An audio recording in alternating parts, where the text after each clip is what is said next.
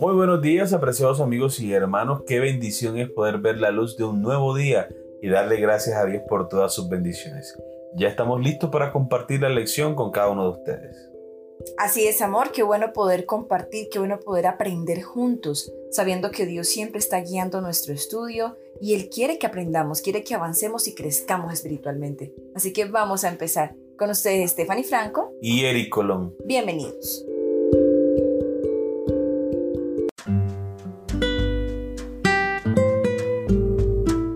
Las obligaciones del pacto. El título de la lección para el día de hoy. Porque yo sé que mandará a sus hijos y a su casa después de sí, que guarden el camino de Jehová, haciendo justicia y juicio, para que haga venir Jehová sobre Abraham lo que él ha hablado acerca de él. Génesis capítulo 18, versículo 19.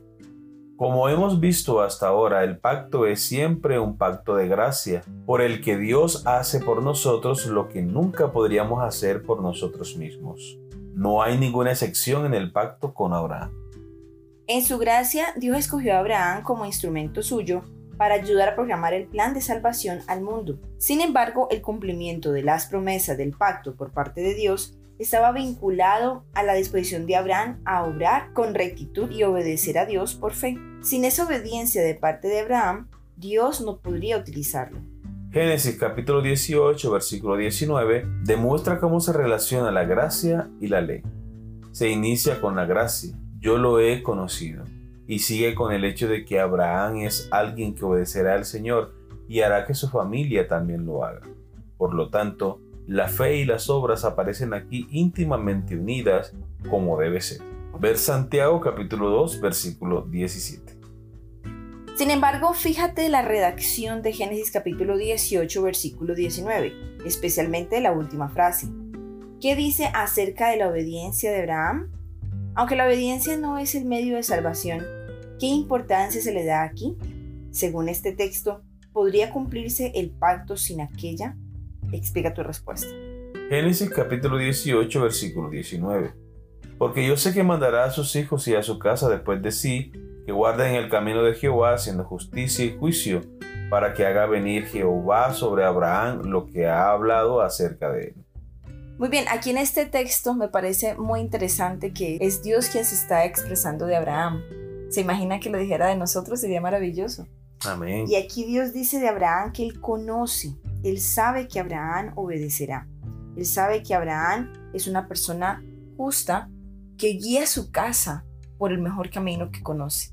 Y esto dice Dios de Abraham no por el solo hecho de que Dios conozca el futuro desde el principio, sino que Dios está fijando en el carácter de Abraham.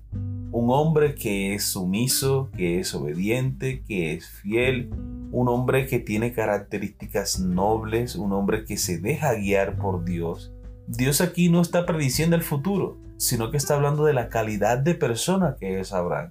Un hombre que teme a Dios y que guarda sus mandamientos. Ahora, amor, la importancia que Dios le da en este texto a la obediencia de Abraham es bastante importante, porque es que dependiendo de esa obediencia es que la bendición de Jehová podría venir sobre, sobre él y su casa. Entonces, definitivamente la obediencia tiene mucha importancia.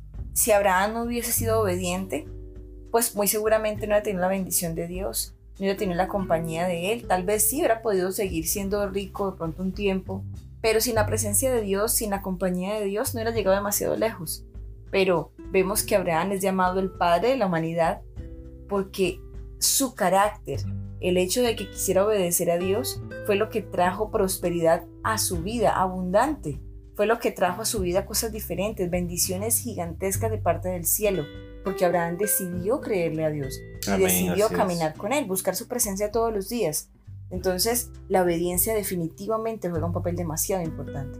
Si bien es cierto que la obediencia no es el medio para la salvación, es una evidencia de nuestra fe y nuestro compromiso con Dios. Amén.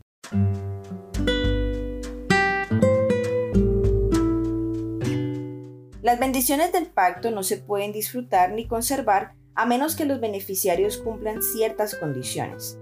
Aunque no hubo necesidad de condiciones para establecer el pacto, sí eran necesarias las respuestas de amor, fe y obediencia. Debían ser la manifestación de una relación entre la humanidad y Dios. La obediencia fue el medio por el que Dios pudo cumplir las promesas de su pacto con el pueblo. Romper el pacto mediante la desobediencia significaba infidelidad a una relación establecida. Cuando se rompe el pacto, lo que se rompe no es la condición de otorgamiento, sino la condición de cumplimiento. En tu experiencia con el Señor, ¿puedes ver por qué la obediencia es tan importante? ¿Puedes pensar en algún ejemplo, ya sea de la Biblia o de tu propia experiencia, en que la desobediencia hace imposible el cumplimiento de las promesas del pacto? Si es así, ¿cuáles son? Y lo más importante, ¿cuál es el remedio? Bueno, vemos un claro ejemplo en la vida del rey Saúl. El Señor fue muy paciente con él y lo bendijo y lo prosperó y le dio capacidades y dones. Sin embargo, él se empeñaba en hacer lo que Dios no le había mandado hacer. Se había atribuido él funciones que no les correspondía hacer. Pero Dios no podía prosperar, Dios no podría bendecir el reinado de Saúl o su propia vida si él no era obediente. Entonces aquí vemos una evidencia de que la obediencia sí es necesaria para el cumplimiento del pacto, para que las personas reciban lo que Dios ha prometido. Otro claro ejemplo lo podemos ver en la vida de Sansón. Dios le había llenado de dones, de talentos, de capacidades, de una fuerza sobrenatural. Y mientras Sansón obedecía a Dios y obedecía las condiciones del pacto, Dios siempre estaba con él proveyéndole la fuerza necesaria para vencer a sus enemigos. Pero el día que Sansón decidió desobedecer a Dios, ignorando las obligaciones de su pacto, el Señor retiró de él su Santo Espíritu. Pero algo muy bonito de esta historia y es que cuando Sansón se arrepiente, cuando él reconoce que ha cometido pecado, cuando él reconoce que no ha sido Dios el que lo abandonó, sino que fue él mismo que se alejó de Dios, cuando Sansón reconoce eso, y él va en busca de la ayuda divina, allí está Dios, esperándolo, allí está Dios para escucharlo, allí está Dios para darle su Santo Espíritu y que cumpla su misión. Y es que, amor, con tu permiso voy a citar una frase que tú siempre dices. Y es que Dios no es un Dios de segundas oportunidades, sino un Dios de nuevos comienzos. Amén. Y Él no cuenta nuestros errores pasados. Obviamente nuestra vida va a quedar la marca de las consecuencias de nuestros actos. Eso es normal y siempre va a pasar. Pero Dios no se acuerda de nuestros pecados cuando nos arrepentimos, sino que Él siempre está allí para volver a empezar con nosotros. Y nos ama y nos sigue ayudando. Y es como si no hubiésemos cometido pecado antes, porque así nos demuestra su amor. Amén, así es. Dios está más dispuesto a salvar, a redimir, a cambiar, a transformar la vida del ser humano que a condenarlo. Por eso Dios ha venido a este mundo, ¿cierto? A morir por nosotros con tal de que nosotros podamos aceptarle como nuestro Salvador personal. Muy bien, queridos amigos y hermanos, hemos llegado al final de la lección para el día de hoy. Esperamos haya sido de gran bendición para ustedes como lo ha sido para nosotros. Les esperamos mañana para una nueva lección. Que Dios te bendiga.